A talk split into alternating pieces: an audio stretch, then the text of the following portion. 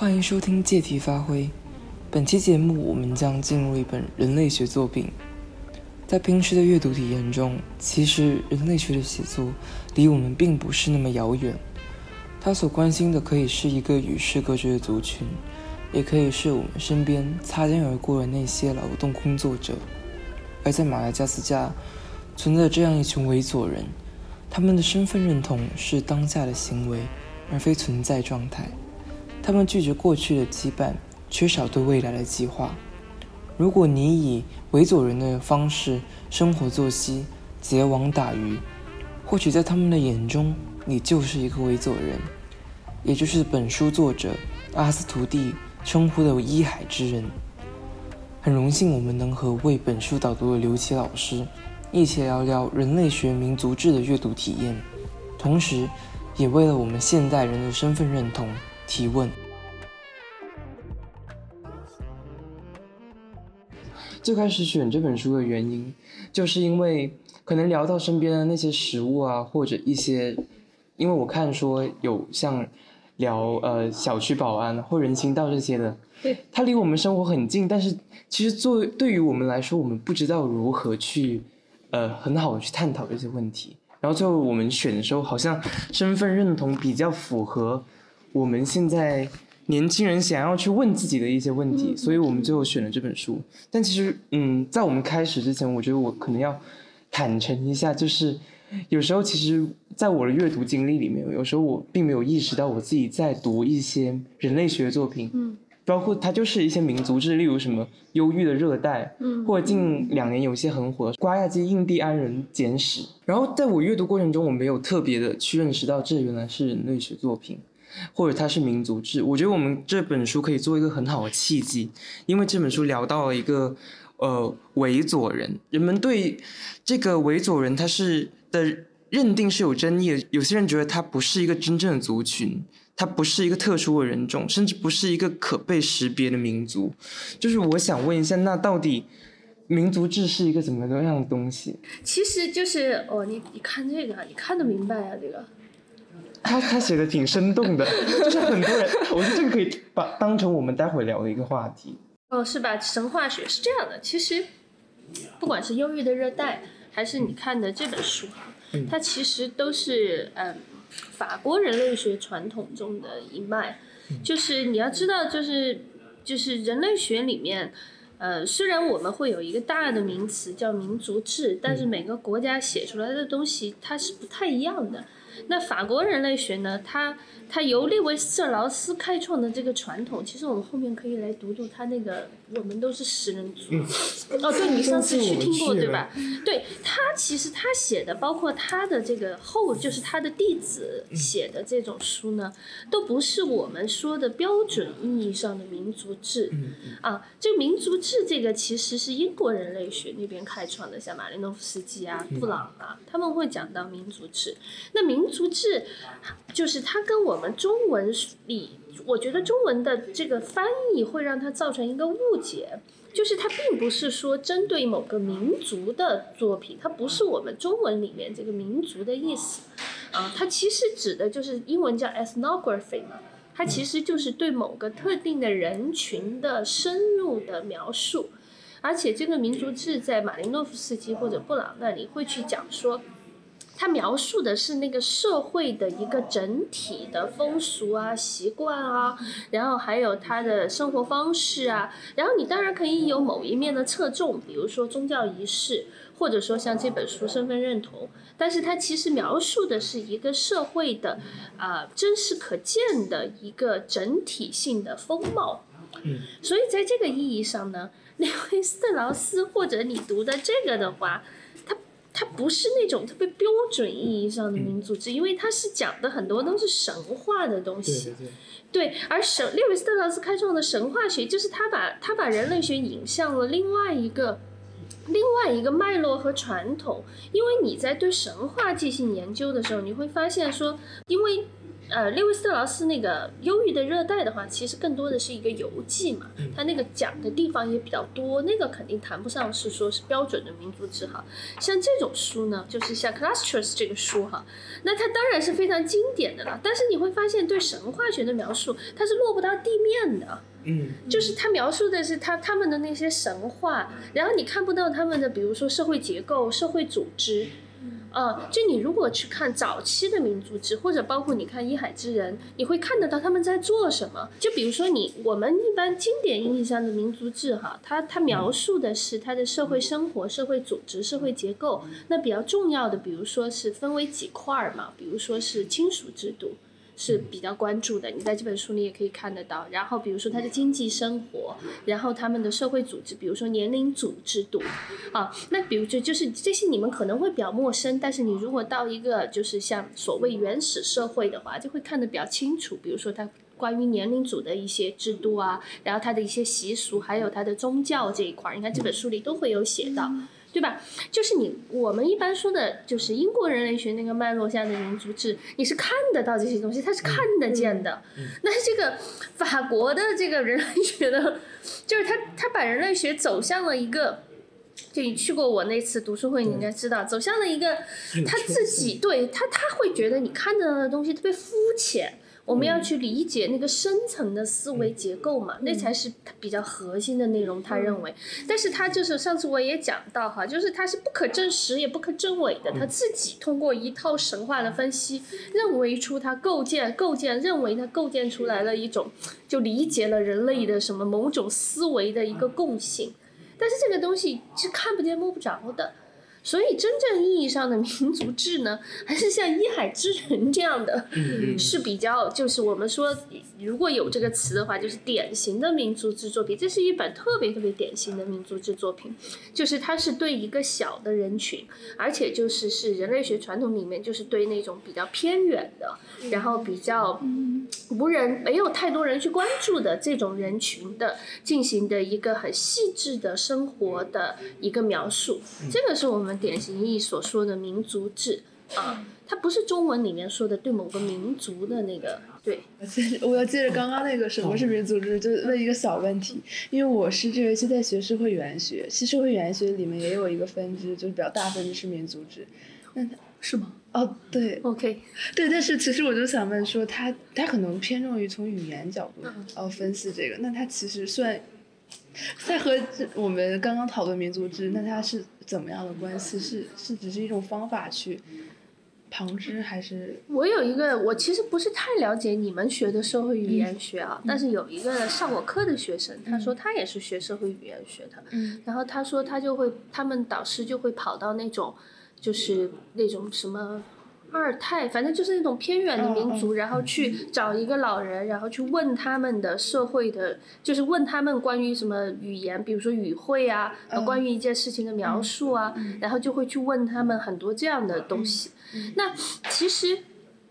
就是。就是语言其实也是就是民族志里面所描述的一个方面，嗯，但是人类学这边，人类学是这样啊，人类学它在英国的时候，它的民族志作品就像我刚才说的那样，嗯。但是它到了美国之后，啊，它到了美国之后，就是我们说的会把语言这一块也纳入到人类学的一个分支里面，在美国奠定了我们今天说的人类学四分支，什么语言人类学、考古人类学，然后那个。呃，这个这个生物人类学还有社会文化人类学，那我们一般说民族志，其实是在社会文化人类学这个范畴里面去讲的，所以他更关注的就是我刚才说的他们的文化啊、他们的习俗啊、他们的社会结构啊。那语言其实有一部分就是做语言人类学的人在做，可能我想就是你说的 社会语言学。对，但是但是他们的民族之作品会相对于比较集中，就是语言这一块儿，不像社会文化人类学觉得说我要去了解一个整体性的社会，嗯。嗯。哦，然后老师，我也有一个问题，就是关于民族志的，就是像社会学，他们可能会更多研究社群，然后像人类学、民族学，它就会更针对于人。但是我读它的感觉，就是有的时候感觉它跟像那种个人传记，就是那种像又不像。就是人类学它很关注整体嘛，就认为整体下的所有都是有联系的，就是互相都是有关系在的。对，所以我就是想说问一下，就是民族志它就是。就是通过哪种方法，就是把这种关系，就是慢慢的就是勾勒出来、描绘出来的呢？嗯，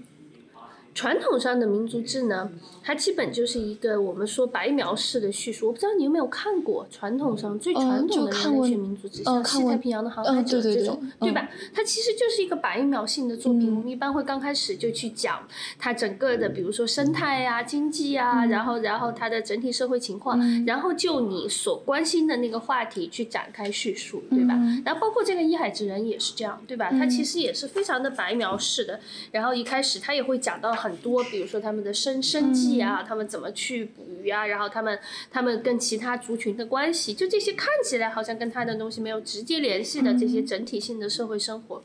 那么这都属于比较经典的民族制作品，他们是这样的一种描述方式。那到了后期。大概二十世纪七十年代以后，然后就开始出现就所谓的什么写文化，还有实验民族志的兴起。那实验民族志兴起之后呢，民族志的写法就变得特别多样了，就怎么写都可以。比如说后面就有一些就以一个个人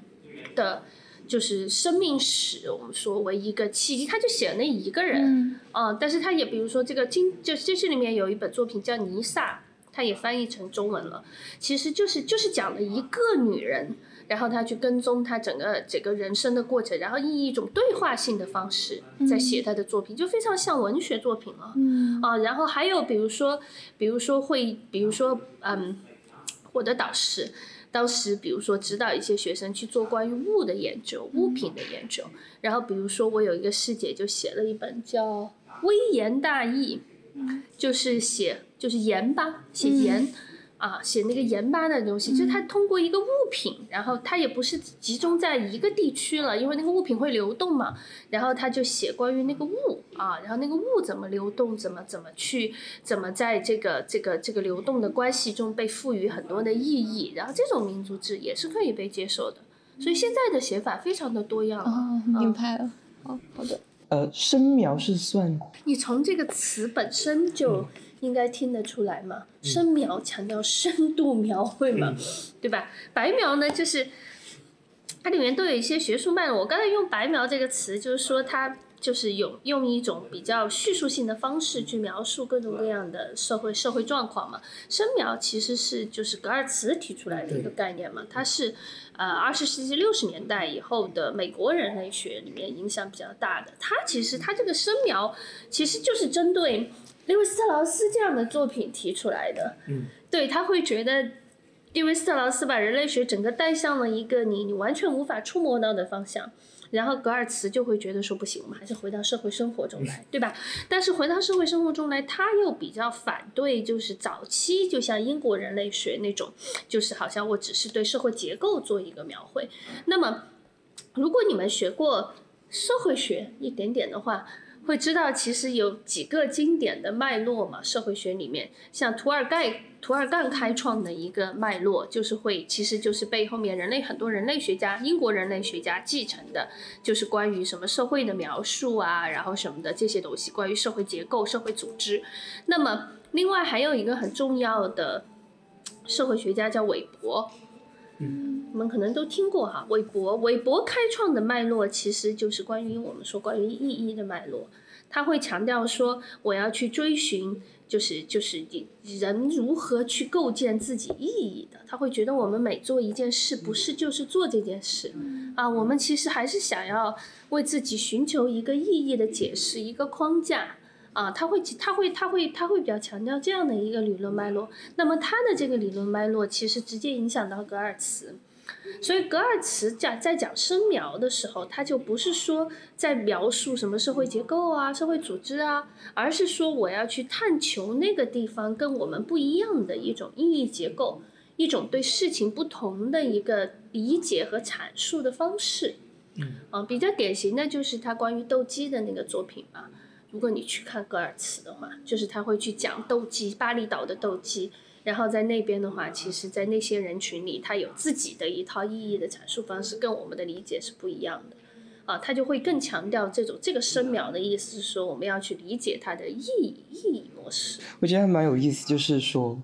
这本书就是那个印瓜亚及印第安人简史这本书，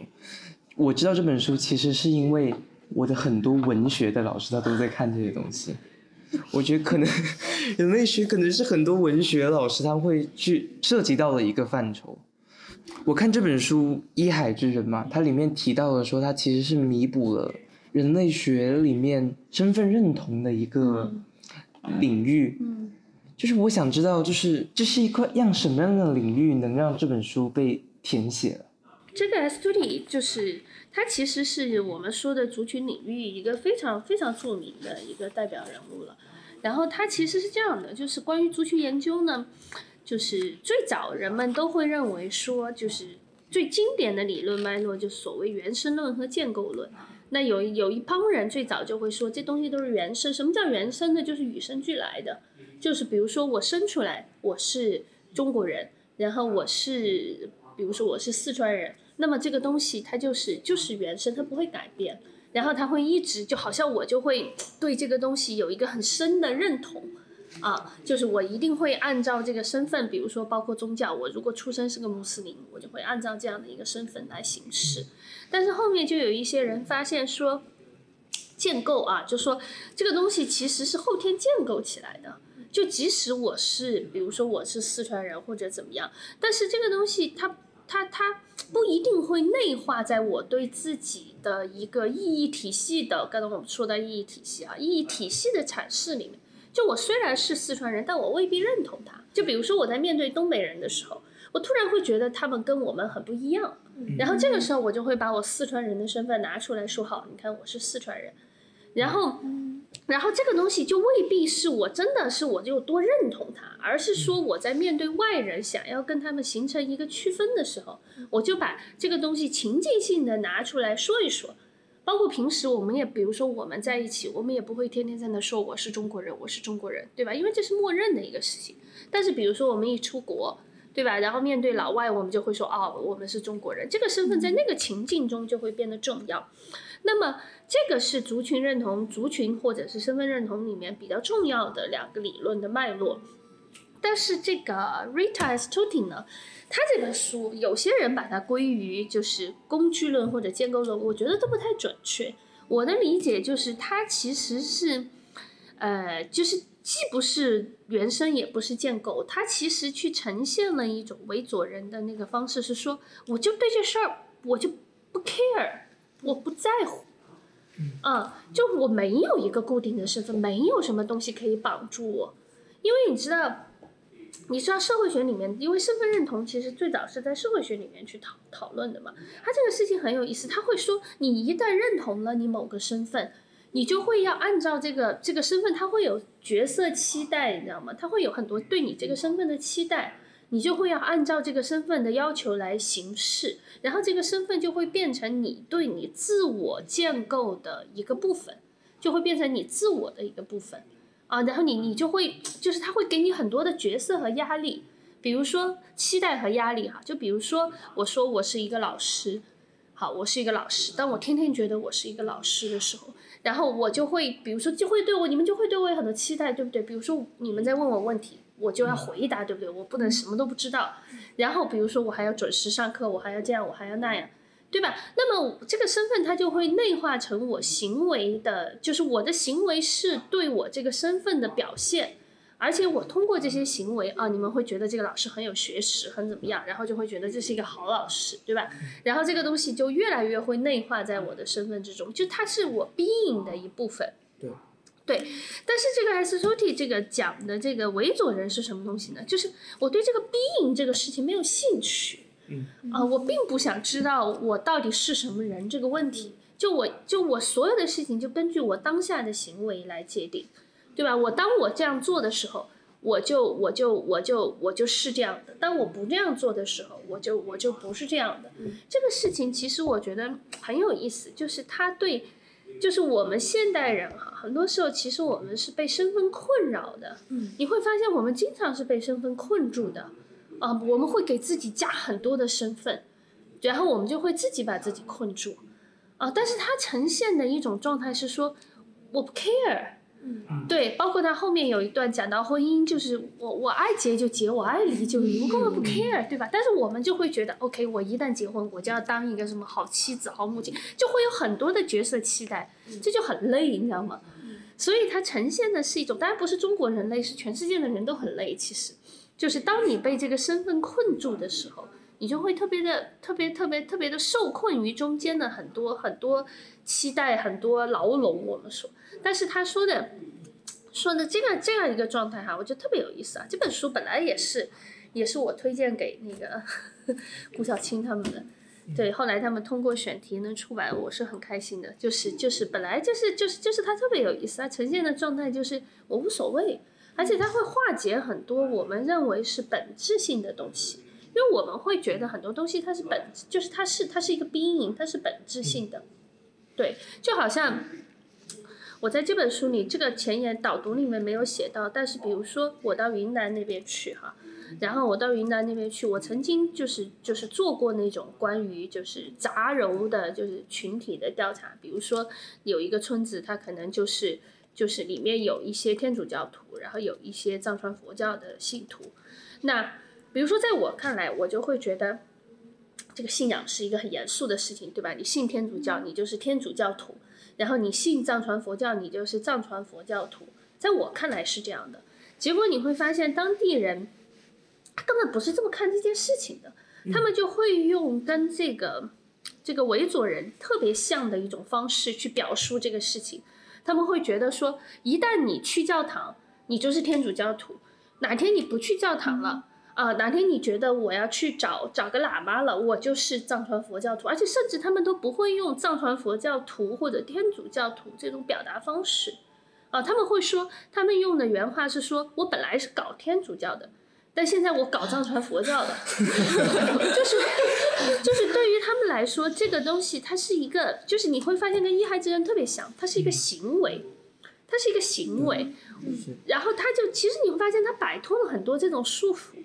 对，然后他哪天又回国？我很早以前去云南那边碰到一个行政的干部，他是一个，他是叫村支书还是村长？他反正是一个行政体系里面的一个一个小干部。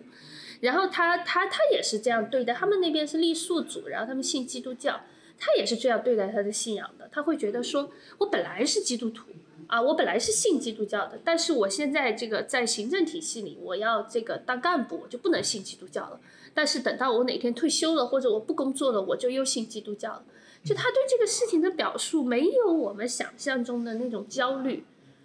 对，然后这个事情其实其实我觉得很有意思，因为我看到了跟跟这个维佐人非常像的存在，就是不是就一样，他们他们就是这么理解的，不是说他编出来的这个事情，因为我看到别人可能也是这么理解的，而当他这么理解这个事情的时候。你又会发现，他对宗教的认知或者这个理解跟我们是不一样的，啊，然后他就不会像我们天天在那焦虑，好像觉得这是一个很严肃的事情，然后我们做了就不能改变，我们一旦信了，好像就要深入内心，然后就要进行一种内心的净化，然后怎么怎么。对于他们来说，信仰也就是一个 activity，一个做出来的事情，啊，只要我做出来了，我我就算算是了。所以就是我觉得这个是他对他对这个族群理论一个特别大的贡献。他的文章，他有一些文章，还包括这个书，他的这个整个的声望和引用率都是非常高的。啊，嗯，对，因为它呈现了一种完全，而且对于西方人来说，这个事儿更冲击。非常具有冲击力，对，因为西方人天天就在那执着于 being，对吧？你们学西方传统就知道，他们天天就特别讨论这个事情，包括这个韦伯也讨论过新教开创的，新教以来开创的传统，就是天天自己跟自己搞，而且在内心里搞，对吧？然后把自己搞得很焦虑、很痛苦，对。但是你会发现，这个范畴和逻辑是完全不一样的。一海之人啊，他把他他。解脱了，你知道，就是摆脱了这种焦虑和痛苦，啊，是一种不同的生活方式。嗯，就我平时有可能在读一些文学批评的时候，读到过卢梭的《呃论科学与艺术》，我觉得这里面有一点还挺有意思，就是呃，他说这个现代社会中会有很多控制性的一些意见在传播，然后文学就是其中之一。然后文学它会取悦人，但是它也会欺骗人。它这种取悦人的东西，它会让人越来越遵守规则，然后掩盖自己的缺陷，变得精致而虚伪。然后他其实他他的意思想表达就是，当人内心的那个认同，它才是比较稳定的和坚固的。但是从呃外部给你的那些认同、那些身份，它往往是脆弱的。其实我在读这部作品之前，我就已经。呃，我发现里面有一些例子，它是很符合我一些平时生活上面的经验的。就例如我自己是客家人，但是我对客家这个东西，我就觉得很，就存在着疑问。对，因为客家人他就是之前他是因为饥荒啊或者一些灾难，他从外地迁移到这边来的。但是发现像我这一代的现代人，你会发现他们客家人其实已经定居在一个地方了，他们成为那个土地的主人。但是我第一次意识到我是客家人这个东西，不是因为说我回到我的家乡，去说客家话或者吃客家菜，这些这些都不能引起我自己的身份认同。但我好像，当我来到上海来读书，或者我离开了我自己的家乡，我才第一次发现，好像我渐渐的开始理解什么是客的这个身份了。我觉得这是比较我自己的一个比较有意思的发现。就我们再回到这本书里面。我是有一个问题在的，就是民族志它能否解决我们现代人的一些处境？就是它不是描写是另外一个族群的事情吗？但是它真的有能对我们现代人的处境有借鉴的意义吗？人类学一直强调一个很核心的观念，就是通过他者反观自己，反观自我。这个事情在现代的话，它的意义其实是，尤其是在当前这个社会，其实它的意义是非常重大的。对，但是现在就是很多人并没有意识到这个事情。就我在这学期上课哈，我第一节课我就问同学嘛，我说你们觉得你们过得快乐吗？嗯，对吧？他会觉得不快乐，大部分人会觉得我不快乐，然后我很卷，是吧？然后我天天都要卷，然后我非常的。就是被困在系统里这种感受，对。但是你会知道说，在在人类学所呈现的，比如说民族志，你看这个维族人其实是个特别小的族群，然后甚至有一些人类学家他研究的可能就是几百人的那种小族群。就非常小的那些人，你说本来一直就有人在质问人类学家说，你研究这么小的族群，这么小的一群人有什么意义？到底要做什么？其实他说的就是说，一个是说，当然我记录下不同的人的生活方式，然后去丰富我们对整体的人类的一个理解，对吧？另外一个就是通过那些人的生活方式，你可以看到现代社会中的很多的困境来自于哪里。啊，其实比如说，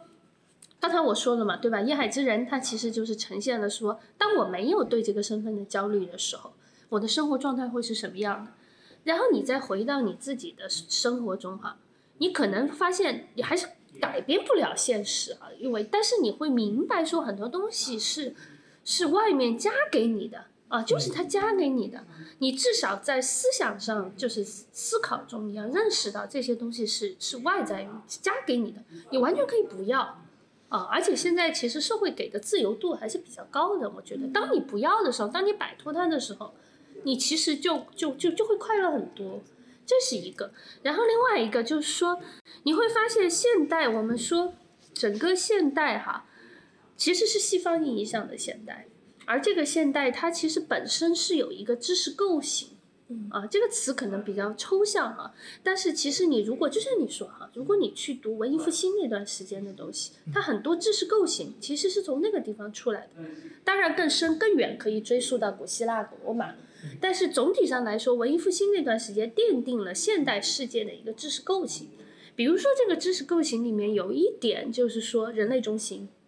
你会发现，从文艺复兴我们会读到什么大写的人啊，然后什么人类的什么理性的光芒啊，它有很多一些前提性的假设都是从文艺复兴那段时间来的，包括卢梭关于什么社会国家的一些讨论，其实其实很多东西它都是从那个时候来的。那么，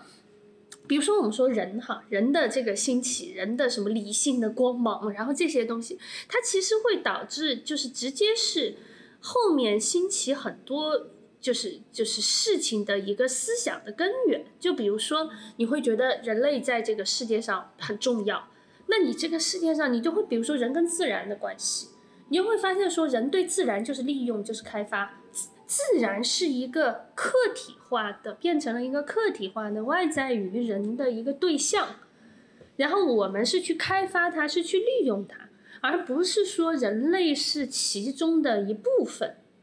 啊，你你你如果换一种想法哈，比如说这些年，西方人类学有一个特别重要的转向，叫本体论转向，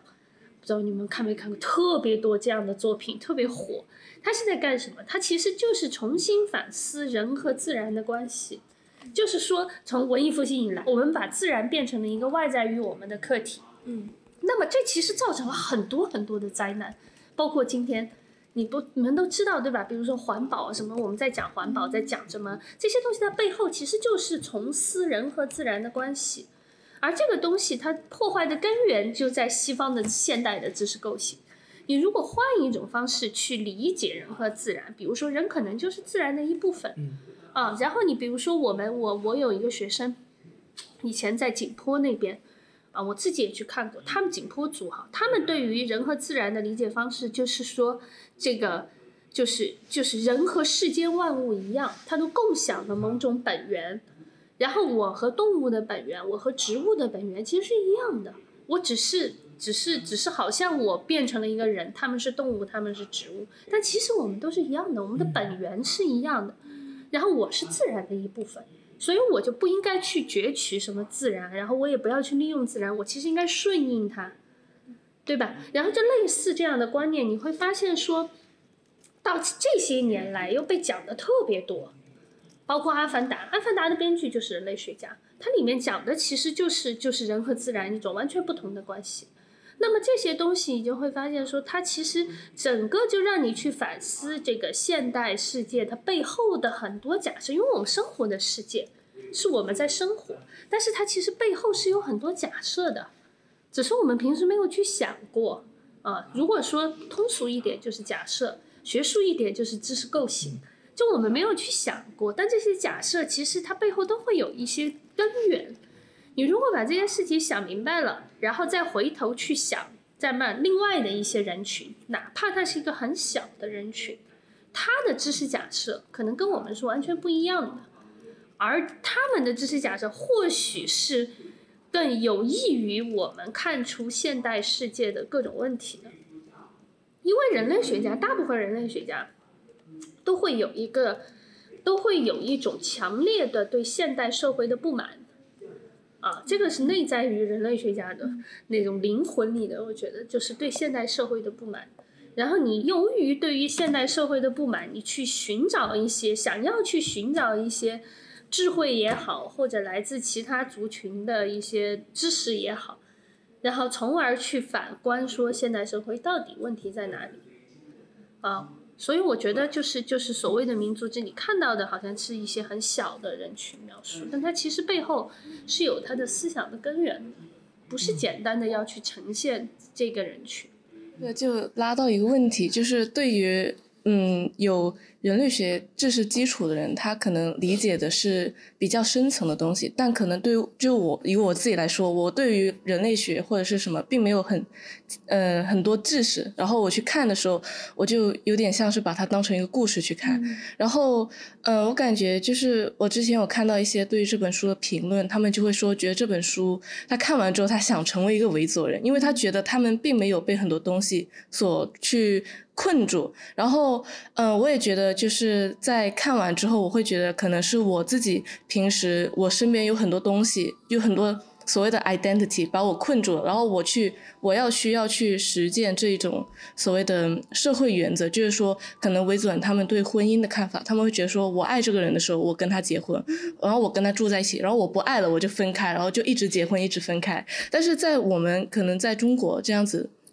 这样可能是不被接受的。然后就是因为我们自己对于就是可能是以前的一些习俗，然后留到现在，然后给我们的一种束缚，然后我就要去遵守这样子的社会原则，然后就很多人会把这本书当成是一种人生鸡汤，就我要成为这样子的人，然后我就要我就要把所有的东西都抛开，然后在一个海岛上面依海生活，然后我在这个时候我要成为一个维族人，就是我爱做什么就做什么，就像老师刚才说的 I don't care 的那种感觉，然后我就在想，这样子就是可能作者他想。原本是做这本书的时候写这本书，他可能是以一个科普式或者是一个比较科学的角度去看，但是对于普通作者来说，他可能就变成一种情感上的一种支撑。然后就想问一下老师，你是怎么看的？其实人类学家他在写任何一本民族志的时候，他都是有情感的。嗯，嗯，他其实自己内心里可能也很想变成维族人，只是他在写这本书的时候，他不能表达这个事情。嗯，啊，只是在这个文本里面，他不能表达。对，因为我跟 S Two T 就是没有直接的接触哈，我因为写这个导读给他发了个邮件，他是回了，就是我问他他的那个一些经历什么的，啊，他是回复了，但是我跟他没有直接的面对面的接触。你如果私下里问他，他也许会告诉你，我也挺愿意去当维族人的，所以他其实是有情感的。每个人类学家都是有情感的，他的他的呈现，你你既然会让你有这种想法，就说明他只是把这个情感隐藏在了这个看似客观的叙述中，啊，但实际上他是有的。但是有一个问题就是这样，就是说，比如说我们描述的维佐人也好，或者是马林诺夫斯基描述的西太平洋小岛上的人也好，他们都是我们说的那种相对简单的社会体系。就是它相对是比较简单，而且它是比如说生态上也没有太大的压力，然后它它可以形成一种就是我们说的比较随意的社会组织，啊，你现在去这样的地方，其实世界上可能还是会有一些这样的地方，你也可以，对不对？嗯。但是我们不会去，啊，我们可能就鸡汤一下，但事实上不一定会去，就是因为我们以我们生活在现代社会，我们生活在一个文明体系里面。你要知道，任何一个文明体系，它都会有一系列针对个体的规范，或者控制，或者制度，因为它要形成一个非常复杂的社会协作的体系，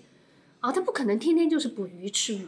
对吧？我们你看每天吃的东西那么多，一会儿你想我们这些人，我们一会儿要喝咖啡，一会儿要去吃日式，一会儿要去吃泰式，是吧？特别在上海，对吧？然后一会儿我要吃这个，一会儿我要吃那个，那这些。东西哪里来的？它通过一个特别复杂的社会协作体系，包括国家与国家间的协作体系，对吧？你才能得到这些东西，是吧？你得到这些东西，你吃到这些东西，这就是你的不自由，就是你为了得到这些东西而付出的代价。某种意义上，根本上来说，其实就是因为你生活在一个复杂的、有国家的、有文明的社会体系里。所以你必须要付出某些代价。他要是像维族人这样，比如说我爱谁我就跟谁在一起，这社会马上就乱套了。在我们现在这个社会体系下，他马上就乱套了。所以他肯定要有各种各样的规定。但是有另外一个问题，就是说他当然有规定也好，有这这是没有办法避免的。但是他是否走向了一个过于控制人类的，就是控制的一个方向，这个是可以去思考的。就比如说我十年前、二十年前，我读本科的时候，对吧？它有些制度是今天我们看到的，有些规定、有些制度是存在的，但有些它就是不存在的。那个时候我们的生活节奏比现在要慢很多，慢很多。然后我们处于一种很闲适的状态，大部分时候啊，啊。但是现在你们就发现，所谓的卷、所谓的制度性的、所谓的系统。的大数据，这些控制会越来越多，就是越来越多。然后你们压在你们身上的，包括我，就是大家都会觉得越来越累，越来越焦虑，对吧？那么这是不是过头了？是不是太过分了？啊，是不是该扭一扭啊？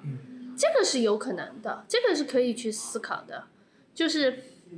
或者甚至是可以去期待的吧。包括我上周。我有个朋友在跟我讨论什么 GPT 什么的，什么什么什么机器对人的取代什么的。我当时就跟他说：“我说人类作为一个生存了这么几百万年甚至上千万年的一个物种，它没有那么容易就被灭亡。嗯我觉得他会发现说，到了一个临临界点的时候，人类是有智慧的，他会扭回来，他会想办法去去去克终止一些进程。然后昨天晚上我就看，昨天下午我就看到说，西方有一批科学家开始说，好，停止，stop，不能再开发下去了。对，我觉得这就是一个终止的信号，就是会发现人类搞不定了。我们会，就是它它社会系统它会有一种惯性，就当它卷起来的时候，它会拼命的卷，拼命的卷。但是可能到了一个的地步，它它受不了了。人类总归会有受不了的那一天，它会有一个极限。嗯，啊，所以我们就期待一下这个极限早一点到来。是这样的，这样的话，也许我们可以回到一个就是不那么难受的状态，因为我们说自由和控制，它是人类社会永永恒的一个主题，但它永远，你如果纵观人类社会几千年的历史，它永远是一个在摇摆的过程中的，就是你不可能完全的自由，不可能完全的控制，如果控制过多了，它又会往回拉一点，啊，只是我们现在可能处在这个极端上。嗯对，就是刚刚其实我们聊到的是一个我觉得是感性和理性的一个问题，就是这本书它会给我们一些比较感性的认识，当然这也是能让我们反思的一些地方。他刚刚问这个问题也是抛出了另一个问题，就是这种感性的认识，它会不会侵蚀掉这本书它理性的构建？你们觉得侵蚀了吗？我觉得就是如果你读的时候不太把自己的情感放进去，倒也还好。但如果说，就像我刚才说的，你就是老师也提到嘛，就是现在可能大家都比较内卷，然后当你身处在这个嗯这个过程之中，你就会有那种想要摆脱的那种感觉，就想争取这种。啊，我也想好像他们一样，好简单哦，就想要做什么就做什么。当你把这个情感放进去之后，就会开始，就是我当时读前面的时候，我还觉得，嗯，就是一个很科普性的。然后开始读到后面，他开始说他们对于生、对于死，然后对于婚姻的这种看法的时候，我就会开始想，哦，原来还可以这样去理解。然后因为我自己是一个对于死亡很焦虑的人，就会我很害怕，就我不知道之后会怎么样，就很怕一些未知的东西。然后但是我看完他们的这种。这种想法，就我就觉得，其实他们在他们的想法里面并没有这种界限。然后我就会想，如果我也没有这种界限，我也不会去想这种东西，那我是不是可以打消这种焦虑？然后我就会把这种情感带入进去之后，我就会那种向往的感觉，然后就会打破了，我感觉是打破了他这种他想给你呈现的那种感觉。那我觉得你可能是拿你你带入你自己的经历，用你的经历去读这本书，所以读出来的是你想看、你想得到的那个答案。嗯，就是可能读其他书可能也很类似，但是如果说你可能在之后学习，就之后有不同体悟，可能会有更深或者更其他层面的一种体悟，它可能呃是读出来的是不一样的。就我可能觉得这本书对我来说，可能我我焦虑没有说那么 像你那么大，所以我其实感觉读读这本书没有说特别的有情感上会超过其他的那种感觉。而且你刚才说的那个，为啥你要把它理解成情感呢？它其实也是一种理性的疗愈啊。就是就是，虽然你带入了情感，但是它这个呈现本身还是理性的呀，并不是说它就不是理性的。嗯，啊，它其实也是一个知识上，就是你发现了这个事情之后，我们说知识 intellectually 啊，然后你的一种疗愈，也未必就是情感，情感其实也没有什么问题啊。为啥要去排斥情感呢？人类学还有一个，我在人大还有一个朋友还写了一本书叫《羡慕嫉妒恨》，嗯，专门讲情感的，就是就是也没有什么问题啊，就是即使是通过一种情感上的可能是我们自己默认情感是不好的，这是我们自己给自己设的一个假设。理性的地位之高哈，就是高于感性的地位，其实这也是文艺复兴以来的 一个假设。然后尤其到了现代这个机械化加上机器化的，就是不是机器化，就是叫什么人工智能化的时代，然后把理性的地位抬得特别高。嗯，然后把感性这个东西不断的贬义，啊，不断的贬义，我觉得这也是不对的。嗯就是我们会人类学会强调共情，强调理解，就是共情，所谓 compassion，就是你对他的一个理解。嗯，你知道吗？就是你其实，其实我现在觉得，就现代人哈，尤其是就是就是卷卷完之后的小孩儿，他对于人的情绪的感知和理解是非常弱的。我不觉得这是一个好事情。我觉得这样，比如说他们就会排斥亲密关系，不想结婚，嗯，对吧？不想结婚，不想要亲密关系。什么叫亲密关系？我所理解的亲密关系，就是我们是有一种情绪上的共鸣的，嗯，或者说我们说的感觉，对吧？这个东西我们找不到了。很多人现在说我跟谁都找不到感觉，他为什么找不到感觉？就是因为你从小就在告诉他你要理性的思考，你要理性的判断，而感觉这个东西它就是一个非理性的，它是一个非理性的东西，不是一个所谓理性你能通过各种模型生成出来的，对吧？在什么情况下我突然有了感觉，突然有了情绪上的共鸣，对吧？这个东西没有，这个东西的被削弱，其实导致了大家都不愿意，都不知道怎么去开展亲亲密关系了。然后跟另外一个人之间的那种共鸣越来越少，我觉得这也是我们应该 反思的问题的一部分，啊，就是说你你人是不可能，你如果人只有理性，只有那些东西的话，你永远是不可能跟人工智能 PK 的，你怎么可能比得过它？你真正能比得过他的，其实就是共情的能力，或者是去寻找一些所谓美感。对吧？所谓美感或者所谓那种无法言说的东西的能力，啊，那个东西我觉得才是人类的本，至少是人类本性中非常重要的一部分。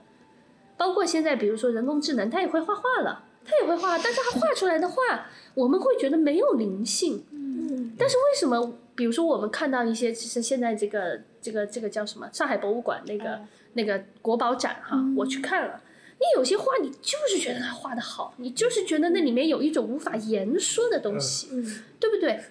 对，这种东西没有办法通过任何的方式传递给人工智能。当然，它也许进化之后，它再让它继续进化，它可能会产生这个东西，但是目前还没有看到，对吧？你不能让它再进化了，我们也说，对吧？就是它一旦进，你人类的这方面的这些东西，可能才是很宝贵的。我是很支持说要去保留这些东西。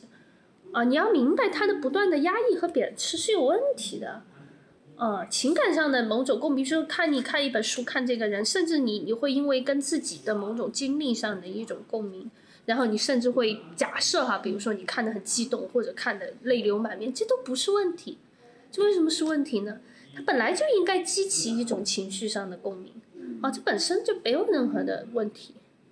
就是作者在这本书里面，就是怎么去平衡这种主观跟客观的关系，或者说是从这种所谓的主体客体的角度。因为我以后读书的时候，我会想从嗯我该如何写一个民族志这种角度来出发，我就会思考这件事情。哦，这个是一个很核心的问题哈。就说最早的时候，嗯马林诺夫斯基那个年代，我们会觉得我们是主体，那些人是客体，嗯我们是来观察他们，我们是记录他们的。你会看马林诺夫斯基写的民族志，就非常冷静客观。啊，那个年代的民族志都是讲，好像很冷静、很客观，而且第三人称叙述。就比如说什么特洛布利恩德岛人怎么怎么样，特洛布利恩德岛人怎么怎么样。另外还有一本经典的早期民族志，就埃姆斯普利查的那个努尔人，嗯。他那个就努尔人怎么怎么样，努尔人怎么怎么样，好像就我跟他是没有发生关系的，他们是客体，我们是主体。但是到格尔茨以后，或者我说的二十世纪六七十年代以后，包括这个书其实也是，它有点那种，就是已经是那种我的在场，就人类学家就会后面被批评嘛，很多各种各样的批评，它当然里面有一些，嗯，原因我就不细讲了，反正人类学家就被批评说，你明明是在场的，你怎么写的好像你不在场一样？对，然后后面就开始有一些民族志的写法的一些转化，然后你就会发现，就是就是会发现，包括像这个这这本书哈，就是也是，就是我开始出现了，我我在维佐人，我跟他的互动也开始出现了，甚至他会讲到，比如说我的一些经历，然后会拿来作为案例呈现在里面，对吧？就是他们说我也变成了维佐人，或者怎么怎么样，就是就是我和他们的一个互动开始呈现了。这个在人类学里面叫 intersubjectivity，叫互为主体哈啊，就是说我其实跟他们是互为主体，他们也是主体，他们甚至会参与到我的这个文本的写作里面，而且现在就更明显了。现在的话，你会发现很多我们说的土著人，他。又不光是说会了会了，可能也也许他们会了我们的语言，甚至他们会了我们这套知识体系，然后他们再去写他们自己。哦，就会越来越多的参与到就是对就是这个写作本身的一个文本的制作之中。那我们在作为作为读者在读这本书的时候是一样的。就是也是一个，就是其实我跟他也是互为主体的，对吧？我也不是说这是一个，它不是一个科学知识，嗯，它不是一个像什么物理的什么公式、数学的公式，好像是我需要来掌握的，嗯，哦，它是客体，我是主体。你注意，不管你是读文学作品也好，还是说我们说人类学这种，就是按照你的话叫偏文学的作品，对吧？它其实。也是一种，就我在阅读它的时候，我跟它也是会产生互动的，我们之间也是那种互为主体的关系。它虽然只是一个文本，但是我跟它也在进行一个对话，对吧？那这个写的好的文本就应该有这种效果。我觉得好的民族志就应该有这种效。有些民族志你看完了就好像在看别人的生活一样，对，我不觉得那是一个特别好的民族志。好的民族志就应该跟你的现实生活产生一个共鸣。嗯，然后我觉得这，然后你们互互相的一个，当然你可能启发不了他哈，但是 但是至少能让他来他来带入到你的生活之中，这才是一个好的民族之作品，我认为是这个样子。嗯，我也就是我我也是看到一条，呃，是台版这本书的译者他说的一句话，他说他觉得好的民族志就是你读完之后你想跟别人去分享这个族群的故事，然后。我不知道下面这个问题能不能解答，就是我们想问说，在这个人人类学学者他沉浸到一个呃族群当中去做研究的时候，他到底怎么才能把他要写的东西分门别类，做成系统来整合成这本书？我我其实明白你的意思，就是所以人家老是问我说，人类学的方法哈，什么田野调查的方法哈。那么，真正的人类学家会告诉你说，没有方法，你的方法就是你去，你就好了，你就进入就好了。就是这个东西呢，这个方法呢，你有了实地体验，其实你这个这个这个困惑就会不太存在。但是如果要去说呢，就是说你当人类学的田野会强调一点，就是你要成为当地人嘛，就好像他成为维佐人一样，你要真正。就是被当地人所接纳，然后你要像他们一样思考，像他们一样去看这个世界，而不是站在一个外在的客观的角度去观察他们。这个是人类学方法里面特别重要的一点。我不是去观察他们，我是真的就是刚才你说的进入在他们的生活里面，甚至你就会变成跟他们特别像的一个人，啊，特别像。然后你你你你到了那个地方之后，你你有了这些之后，当然你也会记录，你也会观察，然后你会知道，你因为受过专业训练，你会知道说什么东西是你应该记录的，什么东西是你应该观察的。而你只要在那边待的时间足够长，你会发现你有，你绝对不缺材料啊，你肯定是有大量大量的材料的。那么你的问题在哪里？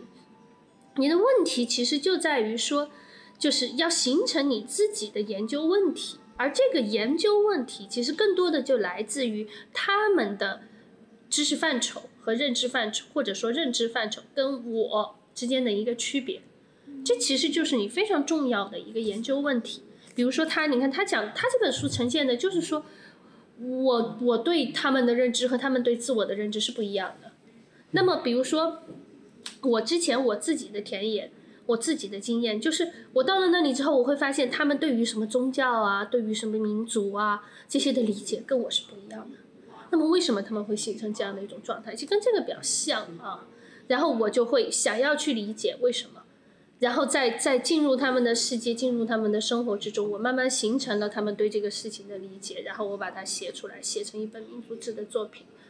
啊，其实就是就是这个事情，就是你你你会发现，对你有我们说 culture shock 有冲击的地方，其实就是你可以写作的地方。然后你因为在那边待的够长，你肯定能够明白当地人是怎么解释这个事情的，是怎么怎么会形成这个状况的。然后你再把他们的这些解释记录下来，然后你最后我们说有一个抽离的过程，就是你成为了当地人嘛，然后你再把自己抽离出来。啊，抽离出来，然后再回到你自己的世界里去想，你如何去叙述它，这就是写作的功夫了。我们刚刚说的就是不要太排斥一种感性的东西，好像就是，例如说，可能我们之前会带有一种期待，说一定要从某一个这本书或者一个纪录片里面得到什么意义，但其实我如果比如说刚才他谈到的对，我觉得我对死亡没有那么焦虑了，这难道不是一种意义吗？对，这不就是一种意义吗？就是有时候太追寻一种意义，就反而好像非要让自己紧绷的去看一部东西。那是因为你们太卷了。你们放松一点，去看一部电影，对吧？其实就是一个故事而已，也许它就是一个故事，你就知道了。OK，也许他跟你没有共鸣，那你就是知道了。OK，在这世界上有那么一些人，他是那么活着的，就好了。他也许不能转化为论文，所以现在人类学在整个体制里面也是非常的边缘化嘛。其实也是这个问题，就人家觉得你能提供啥？提供什么什么意意义啊？有什么用处啊？好像没有什么用处，对吧？我们也不能说也没有什么用处，就是让大家缓解一下焦虑，人家就觉得你这完全没有用处，对吧？所以他在体制里面其实也在被边缘化，嗯，但是但是就是就是为什么一定要去追求这个用处呢？哦，他他可能可能就是你比如说你看了一本民族志，你即使没有共鸣，那你知道这个世界上有一些人。就是那样的活着，就以那样的一种方式生存，跟我是不一样的，那不就好了吗？对对对，就是我真的要很坦诚的说，就是确实我们不算是特别专业的人类学的学生，所以我觉得我们只能从好像读的一些疑惑来解答。我觉得我们可以把它当成一个像导读类的一个节目去这样做出来。变成人类学导读了，对对对，以这个作品为切入，其实没有问题啊。对但是一个作品，你专业的人，你可以读他专业的部分，他其实后半部分讨论还是蛮专业的。对，但是你就是普通的读者，就是也可以去读他故事性的部分，啊、这本身也是民族志的一个，嗯我说魅力吧，嗯嗯所在吧，对吧？就是你没有必要把它限限死掉啊。嗯。